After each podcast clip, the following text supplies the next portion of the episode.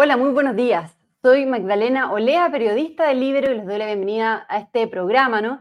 En el que abordaremos las elecciones en El Salvador que se realizaron el pasado 4 de febrero y que dieron eh, por ganador, por, con amplia mayoría, al presidente Nayib Bukele en ese país, ¿no? Con el 82% de los votos.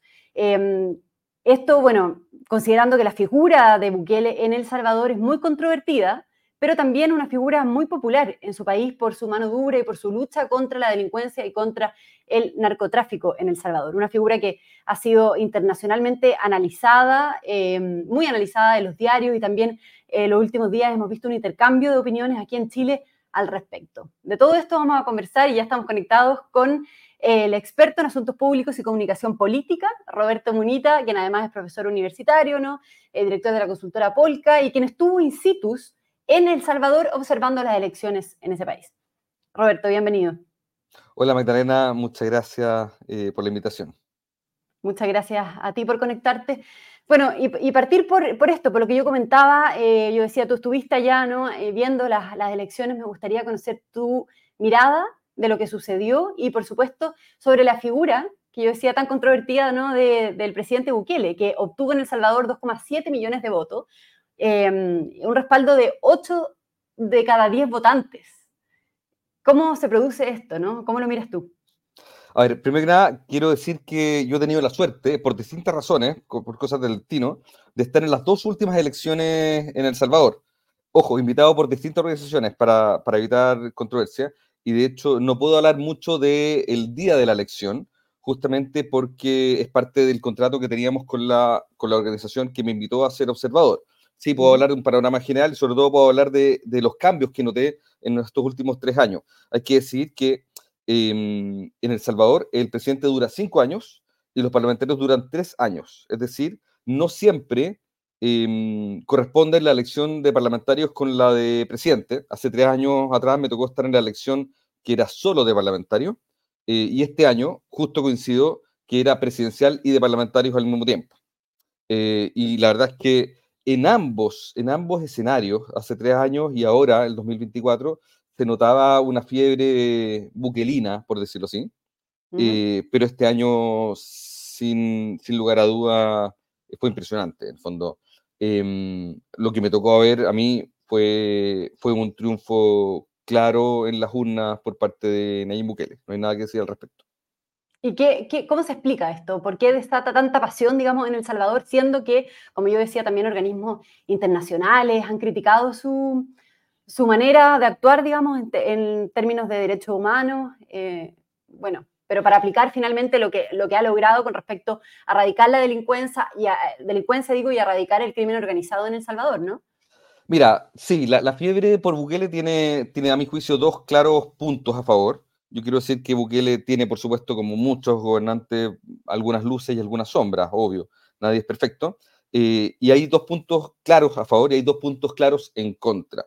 Los dos puntos claros a favor, que a mi juicio son los que generan esta fiebre por Bukele y por su partido Nuevas Ideas. Recuerda también Magdalena que eh, El Salvador tiene una sola cámara, es lo que se llama una asamblea legislativa, y de 60 diputados, antes eran 84, pero Bukele lo rebajó a, a 60 eh, de estos 60, hoy día nuevas ideas que el partido de Bukele está sacando casi todo, el fondo. Se discute si son 56, 57, hasta 58, em, porque ahí no hay claridad con respecto a todas las actas de votación, pero da lo mismo, eh, es una gran votación de nuevas ideas. Entonces, ¿a qué se debía esta fiebre de nuevas ideas y de Bukele? A mi juicio, los dos puntos a favor, los dos puntos positivos que genera el presidente reelecto son, en primer lugar, Em, el control de la, del orden público. Como tú bien decías, El Salvador ha sido históricamente un país bastante controversial, eh, muy inseguro, con estas redes de mafias y de narcotráfico y de, y de mm, delincuencia,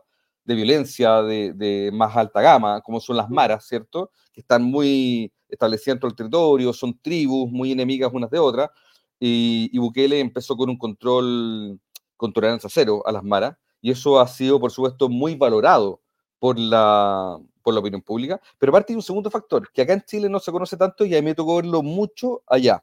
Y sobre todo vi la diferencia entre tres años atrás y actual, la actualidad. que es el desarrollo económico del país, y sobre todo el desarrollo económico en base a comercio internacional. Eh, este año, cuando estuve allá, me tocó ver un montón de Papa un montón de Pizza de Wendy's, de marcas, H&M, Zara, etcétera, eh, y sobre todo mucho capital extranjero que está llegando al país. Y por lo que pude conversar con locales, con gente que me contaba allá, en muchos casos son los mismos salvadoreños que viven en Estados Unidos, en, ojo, del, de la gente que, de la diáspora, por decirlo así, de los ciudadanos que viven fuera de Salvador, eh, el 98% está en Estados Unidos. Y Bukele también tuvo la genialidad, a favor suyo, por supuesto, de permitir el voto en el extranjero, algo que antes no se permitía. Y sabiendo, por supuesto, que él se lleva gran parte de esta torta. Entonces, para terminar la idea, muchos de estos eh, salvadoreños que viven al extranjero han empezado a, que muchos tienen capital, tienen buen capital, han hecho buenos negocios en Estados Unidos, han empezado a retornar su capital y han empezado a ingresar estas franquicias de comercios, de tiendas, de marcas, etcétera. Lo que también se junta a gente que se atreve a salir más, que gente, gente que se atreve a, a, ocupar más el comercio, ocupar más el comercio de noche, eh, por supuesto aparejado al, al, mayor orden público, eh, y sobre todo una política, y esto es muy importante, de bastante fácil y expedita permisología. Eh, allá, al fondo, al contrario, lo que pasa en otras partes como Chile, que cuesta mucho eh, que te aprueben un proyecto, que te permitan construir, allá, al contrario, se está construyendo todo y se está construyendo muy rápido. Esos son los dos puntos positivos. Y esto en el fondo eh, es una política que ha impulsado el mismo Bukele en ese país, que en el fondo va de la mano con el orden público, que a su vez tú decías, la gente ya tiene la seguridad de salir a la calle, de utilizar los servicios allá, en fin. Y eso por una parte, también con, con, esta política para desarrollar el país, o sea, esta política económica, digamos, para desarrollar el país, ¿no?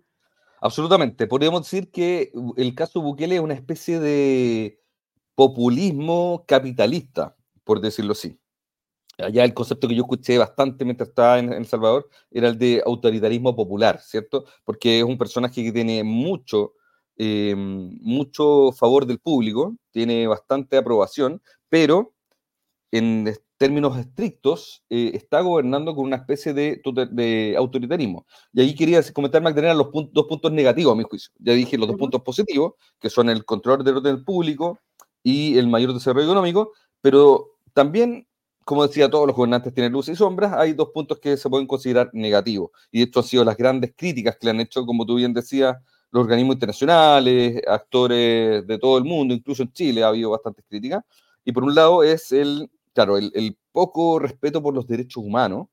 Mm. Eh, hemos sabido que en las cárceles hay situaciones indignas, incluso para el peor de los delincuentes, eh, y, políticas bastante represoras. Yo me he preguntado mucho qué pasa si se le escapa de repente algún inocente, en el fondo, eh, que por error lo meten en la cárcel. Claro, se habla mucho de las detenciones arbitrarias. Exactamente, estamos, estamos en, situaciones que se acercan a lo que es el sudeste asiático, ¿cierto? A países que mm, en el fondo nadie quiere caer preso porque las condiciones son inhumanas. Eso por un lado. Y por otro, lo que es el respeto por el Estado de Derecho. Recordemos que la constitución del Salvador no permitía la reelección, eh, pero Bukele se las ha ingeniado para tener una interpretación por parte de la Corte Constitucional que maneja él eh, para poder reelegirse sin perder ningún beneficio y, eh, y también él maneja el tribunal electoral.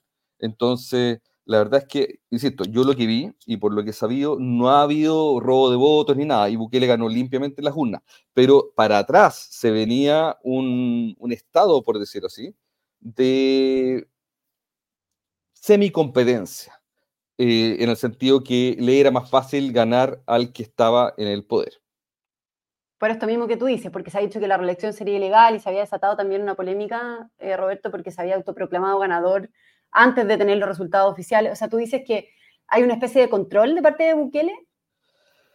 Sí, mira, a ver, eh, hay autores expertos en estos temas como mm, Sartori o Nolen que dicen que hay tres tipos de elecciones. Las elecciones competitivas, las semicompetitivas y las no competitivas. Las no competitivas son los de los regímenes totalitarios, ¿cierto? Donde hay un partido único. Cuba, eh, Corea del Norte, que aunque, aunque uno le parece, le parezca insólito, hacen elecciones igual. Y hacen elecciones por una serie de factores como legitimar, legitimar el poder, tener renovación de sus cuadros, etc. Y están las elecciones competitivas, que son las que tenemos en Chile, las que tenemos en las democracias normales, ¿cierto? Donde todos los partidos compiten en igualdad de condiciones. Yo creo que El Salvador es un buen ejemplo de una elección semi-competitiva, porque hay eh, capacidad, posibilidad de presentarse a las elecciones, hay distintos partidos, pero no todos tienen las mismas prerrogativas, las mismas ventajas eh, para eh, enfrentarse a las elecciones. Y eso es algo del, que, se tendrá que revisar en el futuro. ¿Y se puede catalogar a Bukele como un líder autoritario o como un dictador? Mira, dictador es una palabra muy dura y eso se verá con el tiempo. Eh, autoritarismo, en cambio, que es una palabra un poco más suave, es algo que yo ya he venido escuchando. Como te decía, se habla bastante del autoritarismo popular, en el sentido de que él va a gobernar con un partido único, o casi único en el Congreso, pero, pero para efectos prácticos único. Entonces, cuando tú no tienes suficientes frenos y contrapesos, ni por parte del Poder Judicial, ni por parte del Poder Legislativo, ni por parte del Poder Electoral, la verdad es que cuesta, cuesta no caer en el autoritarismo y eventualmente esto podría convertirse en una dictadura. Es un riesgo, es un riesgo que hoy día hay que tener sobre la mesa.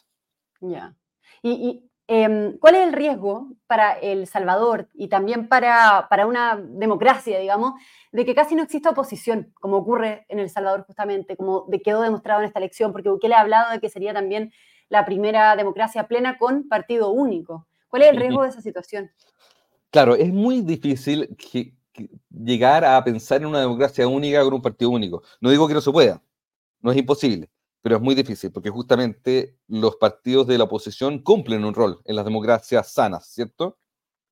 Si no hay partidos con representación en el Congreso, si no hay partidos eh, que cuenten con tribuna, que cuenten con recursos, que cuenten con líderes, es muy difícil que puedan realizar este, esta labor. Y si no hay oposición, em, un gobernante puede empezar a hacer lo que quiera, sobre todo si es apoyado popularmente. Entonces, ese es un gran desafío que tiene Bukele, es un gran riesgo que corre la democracia eh, en El Salvador. De hecho, eh, me acuerdo que poco antes de, la elección me tocó ir a un seminario eh, en el que habló, era un seminario de Más Democracia, el lanzamiento de esta red que se llama Más Democracia, que la dirige Nan Larraín y Javier Parada, y habló Daniel Lobato que es un experto en, democracia y un experto en política latinoamericana, y él decía, claro, que El Salvador está justamente a medio camino entre lo que son las democracias fallidas y los autoritarismos. Eh, yo creo que todavía no podemos hablar de una dictadura, Bukele no lleva mucho tiempo, recién está en su primera reelección. Recordemos que ha tenido una carrera meteórica, es un tipo bastante joven, tiene 41 años. Él partió siendo eh, alcalde de un pueblo chico, cerca de San Salvador, lo hizo súper bien como alcalde, también controló el orden público, tiró la comuna para arriba, etc. Y fue tanto la fiebre que se originó que se tiró para alcalde de San Salvador. Salió electo, también gobernó poco tiempo, lo hizo muy bien, eh, y eso le permitió una escalada al poder fulminante. Muy rápida. Muy rápida, y hoy día está recién en su segundo periodo. Entonces, claro, es difícil hablar de una dictadura cuando un tipo lleva apenas cinco años en el poder. Pero la historia, lamentablemente, nos demuestra que la gente que tiene este nivel de poder, sin oposición, ojo, y sobre todo con muchos enemigos, se aferra al poder. Yo no me imagino eh, a un Ortega o a un Maduro entregando el poder porque sabe que sus enemigos lo pueden juzgar, eh, lo pueden perseguir, y lo mismo le va a pasar a, a, Bukele. Bukele se ha ganado muchos enemigos con las maras, y él sabe que manteniéndose en el poder tiene inmunidad diplomática. Entonces, lamentablemente la historia demuestra que no es fácil ser democrático con un partido único y saltándose las reglas democráticas como los límites a la reelección. O sea, la, historia está por verse, digamos, ¿no? Eh, se va a ir escribiendo sola, pero, pero tú crees que este, está ese riesgo de que Bukele finalmente se consolide y eh, se convierta en un líder autoritario como ha ocurrido en otros países en América Latina. Exactamente. Y, acá yo creo que se ha puesto mucho el acento, y lo hemos visto en algunas cartas al director, etcétera, de, cómo ha pasado a llevar el respeto por los derechos humanos, ¿cierto? ya lo decíamos antes, em, condiciones indignas para delincuentes, eh, ¿cómo se dice? Detenciones. arbitrarias. Arbitraria. De hecho, a mí pasó, tú que llegué del aeropuerto, me bajé en, en San Salvador y, llegan unos tipos, unos policías a revisarme todas las mochilas, etcétera, y yo me asusté porque dije, esto que yo, de repente hasta eh, pueden pensar que uno es un inmigrante en el fondo y te pueden meter a, no sé, detenido alguna, por cualquier lecera.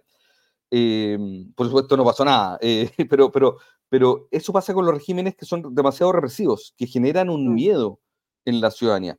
Y eso está bien, es lo que se ha dicho. Se ha dicho que es peligroso el control excesivo del orden, no, no el control excesivo del orden público, pero sí el poco respeto por los derechos humanos. Pero algo, insisto, en lo que se ha reparado poco es el, en, el, en la falta de control del, del Estado de Derecho, de seguir las reglas, de entender que nadie, ni siquiera el gobernante, está por sobre las reglas democráticas. Y acá yo quiero hacer un paralelo, Magdalena, si me permite, Perdón, de algo que se ha, dicho en los últimos días con respecto a, la muerte de Piñera. Em, porque justamente eh, lo que se está rescatando hoy día de Piñera fue que fue un demócrata, que siempre eh, mantuvo las reglas del juego y que nunca se pasó por alto ni la constitución ni las leyes. Claro, eh, pero por eso mismo, ese mismo punto quiero, quería preguntarte, Roberto, porque justamente ha ocurrido ese, ese fenómeno en Chile, o sea, desde la muerte del expresidente Piñera se ha destacado ese aspecto de su gestión, entonces yo te quiero preguntar ahí, ¿qué crees que está pasando acá en el país? Si ha perdido fuerza quizá esta famosa buquelización, ¿no? Como se le conoce, el argumento de que para, para que Chile termine de una vez con el crimen que estamos enfrentando, el crimen organizado, con la violencia, los asaltos, la, la, violencia desatada, finalmente se necesitaría a una persona como Bukele. ¿Cómo ves tú esa discusión que ocurre acá a raíz de la muerte del presidente Piñera?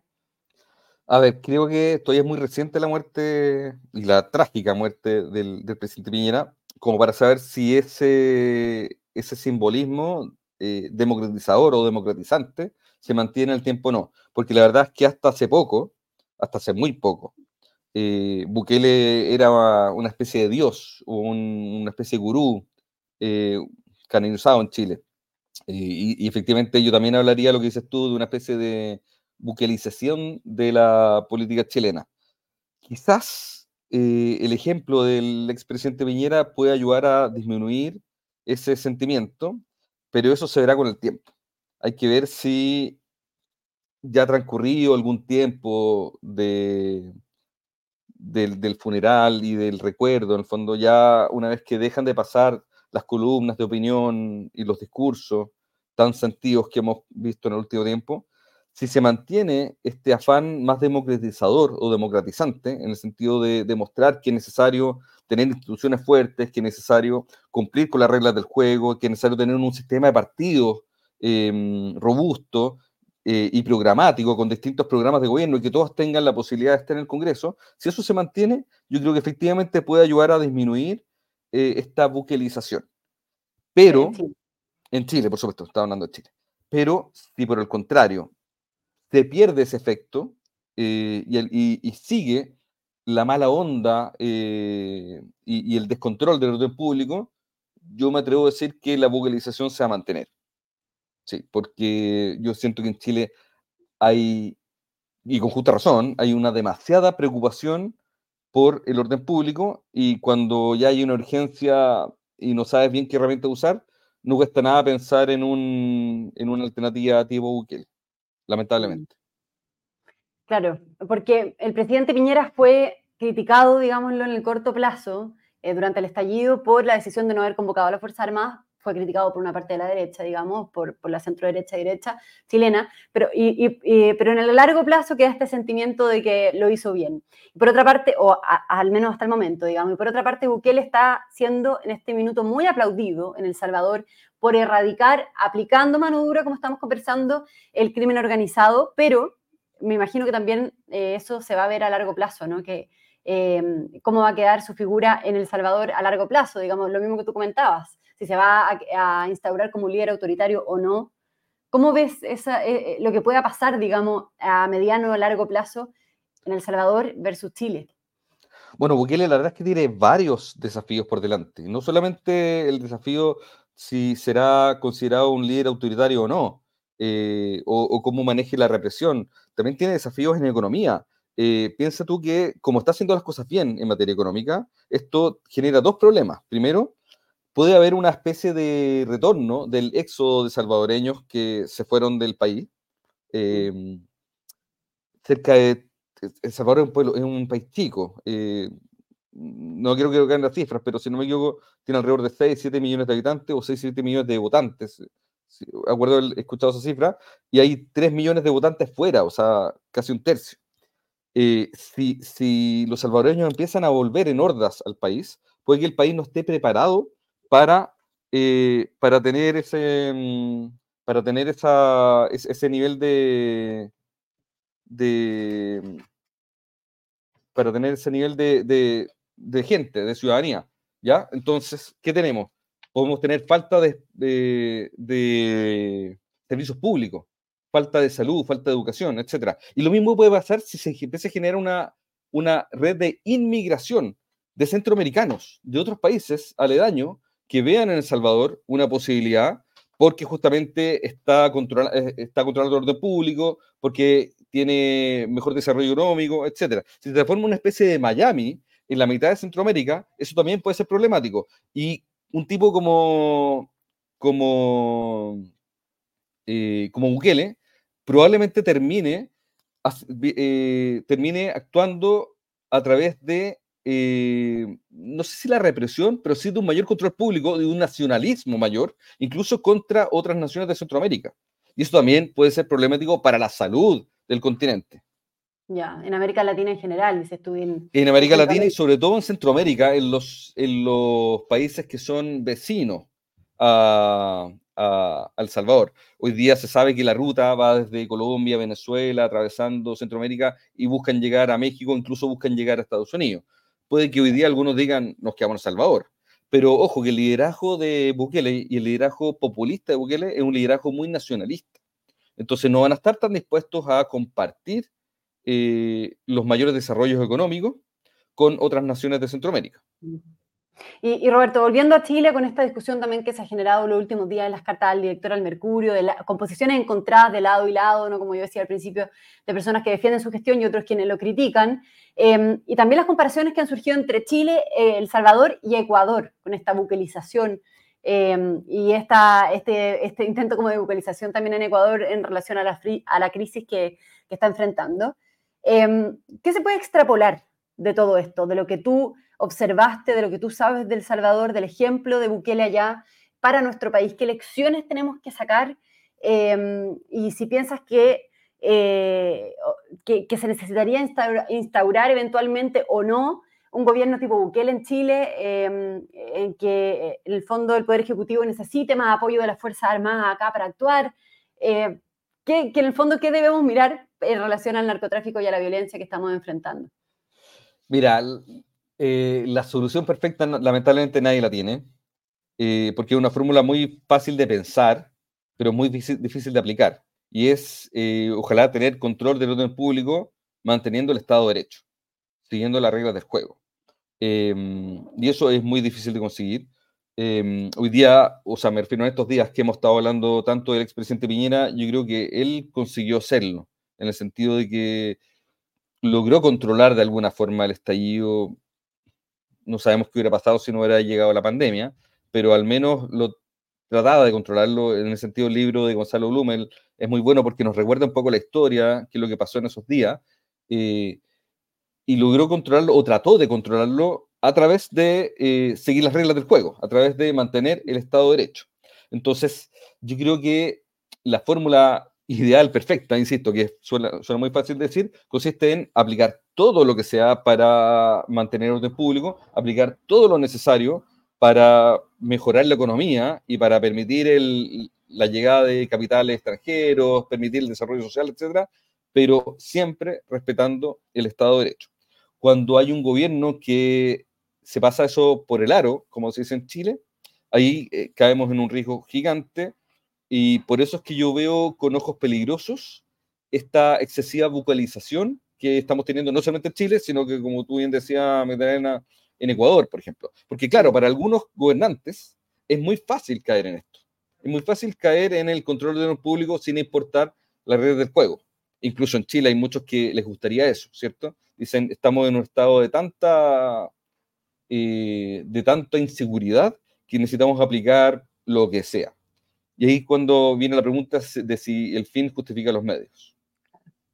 Roberto, para ir finalizando la conversación, preguntarte sobre los desafíos que vienen para Bukele en El Salvador, también en relación a lo que tú me comentabas, ¿no? En relación, digamos, a si se va a consolidar como, eh, como un líder autoritario o no. Eh, eh, y en ese sentido también, ¿a qué personaje tú se asemeja quizás?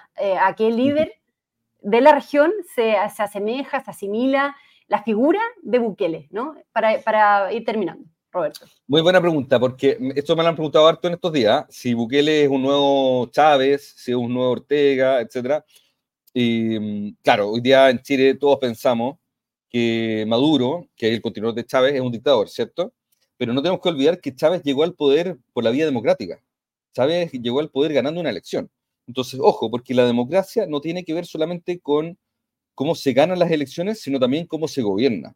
Hay eh, hay presidentes, hay líderes que pueden llegar al poder de una forma democrática, pero después en su actuar se comportan de forma muy poco democrática y terminan siendo dictadores o líderes autoritarios. Entonces, ojo con eso. No porque Bukele haya ganado limpiamente la elección, y eso, insisto, no hay ninguna duda de que su elección fue ganada de forma categórica, no porque Bukele la haya ganado limpia, significa que se va a comportar como un líder democrático. Entonces, el primer desafío es mantener la democracia, darle garantías a la oposición, sino en el Congreso, en otras líneas, invitarlos, por supuesto, a ser parte de la institucionalidad, fortalecer las instituciones, instituciones judiciales, eh, legislativas, etcétera, y no terminar siendo como un Ortega que em, simplemente sea deshecho de la oposición o un Maduro que ha perseguido la oposición y que terminan haciendo elecciones muy poco competitivas.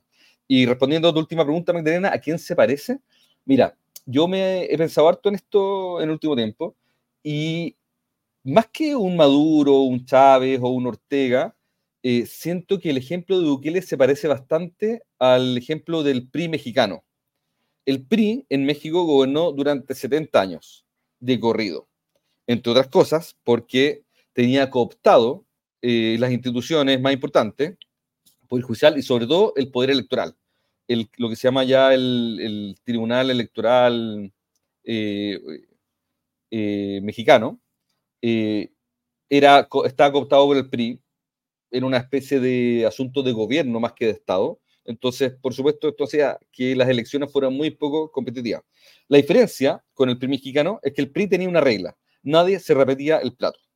Un gobernante tenía su periodo, armaba su equipo, pero después salía para que otro llegara y, la bicicleta estuviera andando. Eso mm. no lo vemos en Bukele. Bukele probablemente se va a transformar en un líder que le va a costar dejar el poder, se va a aferrar al poder. Está recién partiendo su segundo mandato, pero yo no tengo ninguna duda que buscar un subterfugio para buscar una nueva reelección, un nuevo, un tercer mandato y quizás un cuarto, un quinto. Y en ese sentido se diferencia del PRI mexicano, pero sí tienen la, la similitud de que son, han sido regímenes que se aferran al poder en base a controlar poderes como el poder electoral.